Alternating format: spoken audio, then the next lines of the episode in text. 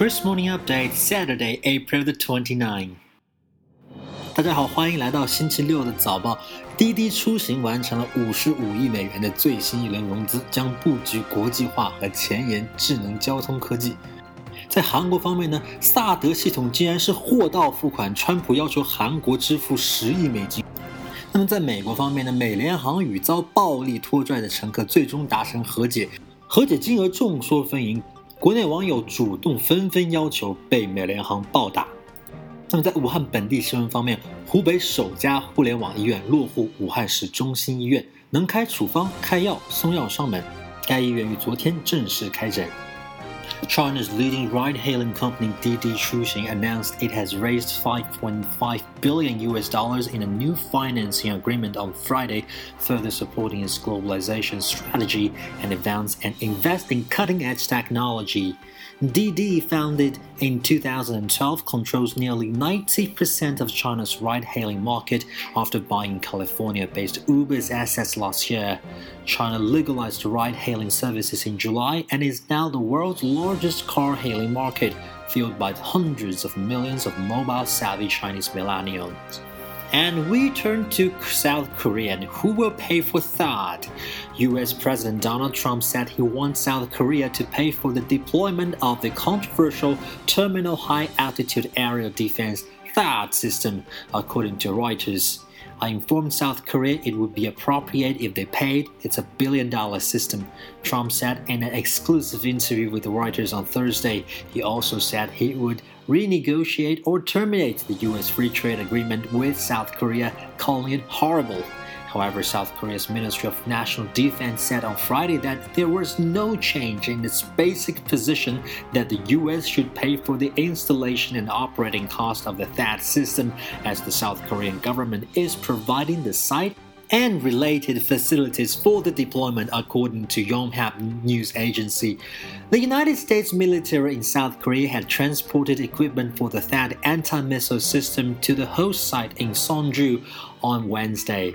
Test operations are expected to be conducted soon as the key components have been deployed to the launch site, Korean Broadcasting System reported. The THAAD is a U.S. Army anti ballistic missile system which is designed to counter short, medium, and intermediate range ballistic missiles.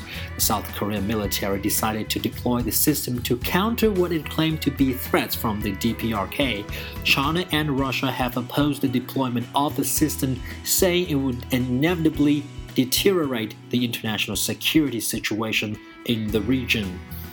And in a sudden twist turn of events, the United Airlines and David Dao, the passenger who was dragged from a Chicago flight earlier this month, have reached a settlement for an undisclosed sum. Thursday's announcement marks the carrier's latest step to contain damage from an incident that sparked international outrage. United has taken full responsibility of what happened on Flight 3411 without attempting to blame others, including the city of Chicago, Thomas Demetrio, an attorney of Dao, said in a statement. Demetrio said there was no need to proceed with separate litigation against the city. Republic Airways, United's original partner, which operated the flight that Dao was on, has also been released from the responsibility as part of the settlement, Demetrio's office said.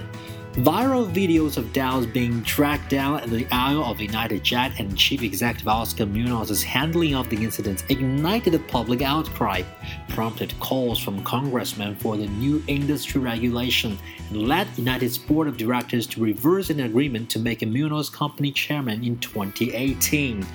United said earlier on Thursday that it would offer passengers who give up their seats to 10,000 US dollars, reduce overbooking of flights, and no longer call on law enforcement officers to deny ticketed passengers their seats.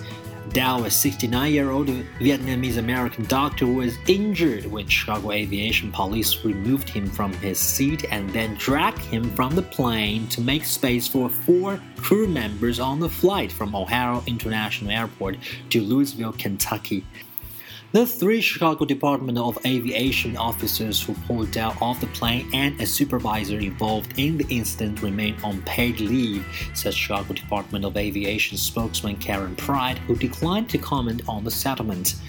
United said in a separate statement that it was pleased to reach an amicable resolution to, of the unfortunate incident that occurred aboard Flight 3411. We look forward to implementing the improvements we have announced, which will put our customers at the center of everything we do, the airline said. Munoz stressed that point in a letter sent on Thursday to customers, saying the airline will increase its focus on their satisfaction. And that's our update on Saturday. Stay tuned for our version on April the 30th.